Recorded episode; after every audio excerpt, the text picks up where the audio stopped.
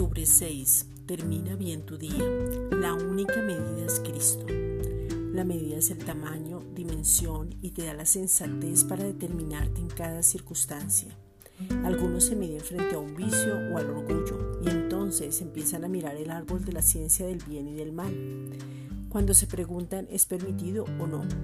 Lo único que trae esto es condenación. No podemos medirnos con nuestra propia vara y juzgar a otro desde esa vara.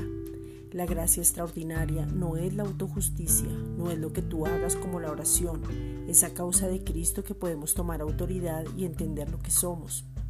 Cualquier desánimo o duda es no tener clara la visión, misión, propósito o diseño, pero la palabra nos enfoca, nos da a entender el nuevo pacto.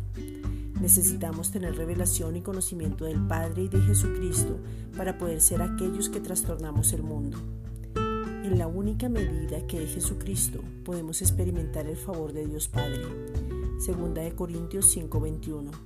Al que no conoció pecado, por nosotros lo hizo pecado, para que nosotros fuésemos hechos justicia de Dios en él. Esta es una reflexión dada por la Iglesia Gracia y Justicia.